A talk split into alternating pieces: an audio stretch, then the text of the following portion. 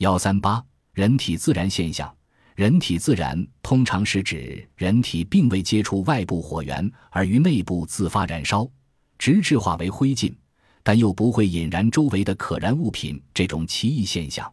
截止于二十世纪八十年代，有案可查的人体自燃事件已有二百多起。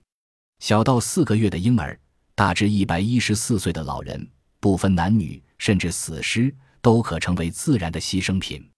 自然事件古今均有，至今仍迷雾重重。最早的记载见之于我国的古籍。宋人洪迈在其撰写的巨著《夷坚志》一书的《王氏璧》篇中写道：“司农王成族弟淳熙，年号公元一六四至一八九年，中买一切。”立劝时，切之。父母先曰：“不可令进水火。”久之，主母业如厕，谤无他人，是邪主以行。未必，且呼叫云：“这回修也。”俄而火从身起，顷刻间熄成灰烬。明末清初，周公亮撰写的《疏影》中记载：一对富家夫妇，天亮后不见起床，呼之不应，家人绝户而人。烟扑鼻如硫磺，二体俱焚，唯一足在。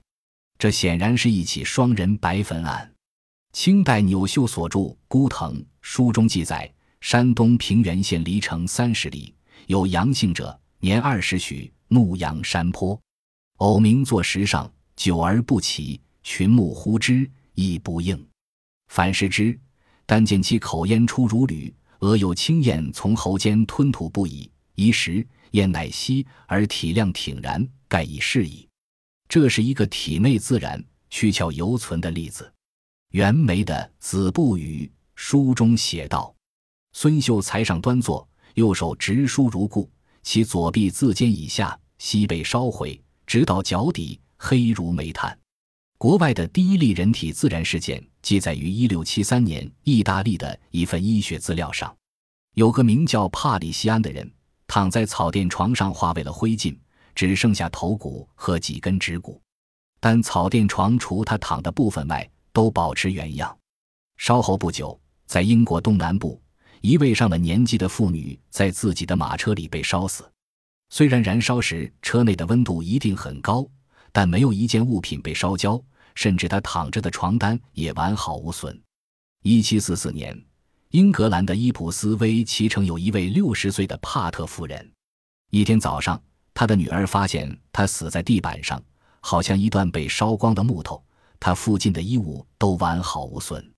一百多年前，著名法医卡斯波在他的《实用法医手册》中写道：“在一八六一年的今天，如果还有诚实的科学家想解决人体自然的神话，那真是太可悲了。”所有关于自然的证明都是完全不可信任的，是没有专业知识的人提供的。卡斯波这样认为，肯定与当时自然势力较少和消息闭塞有关。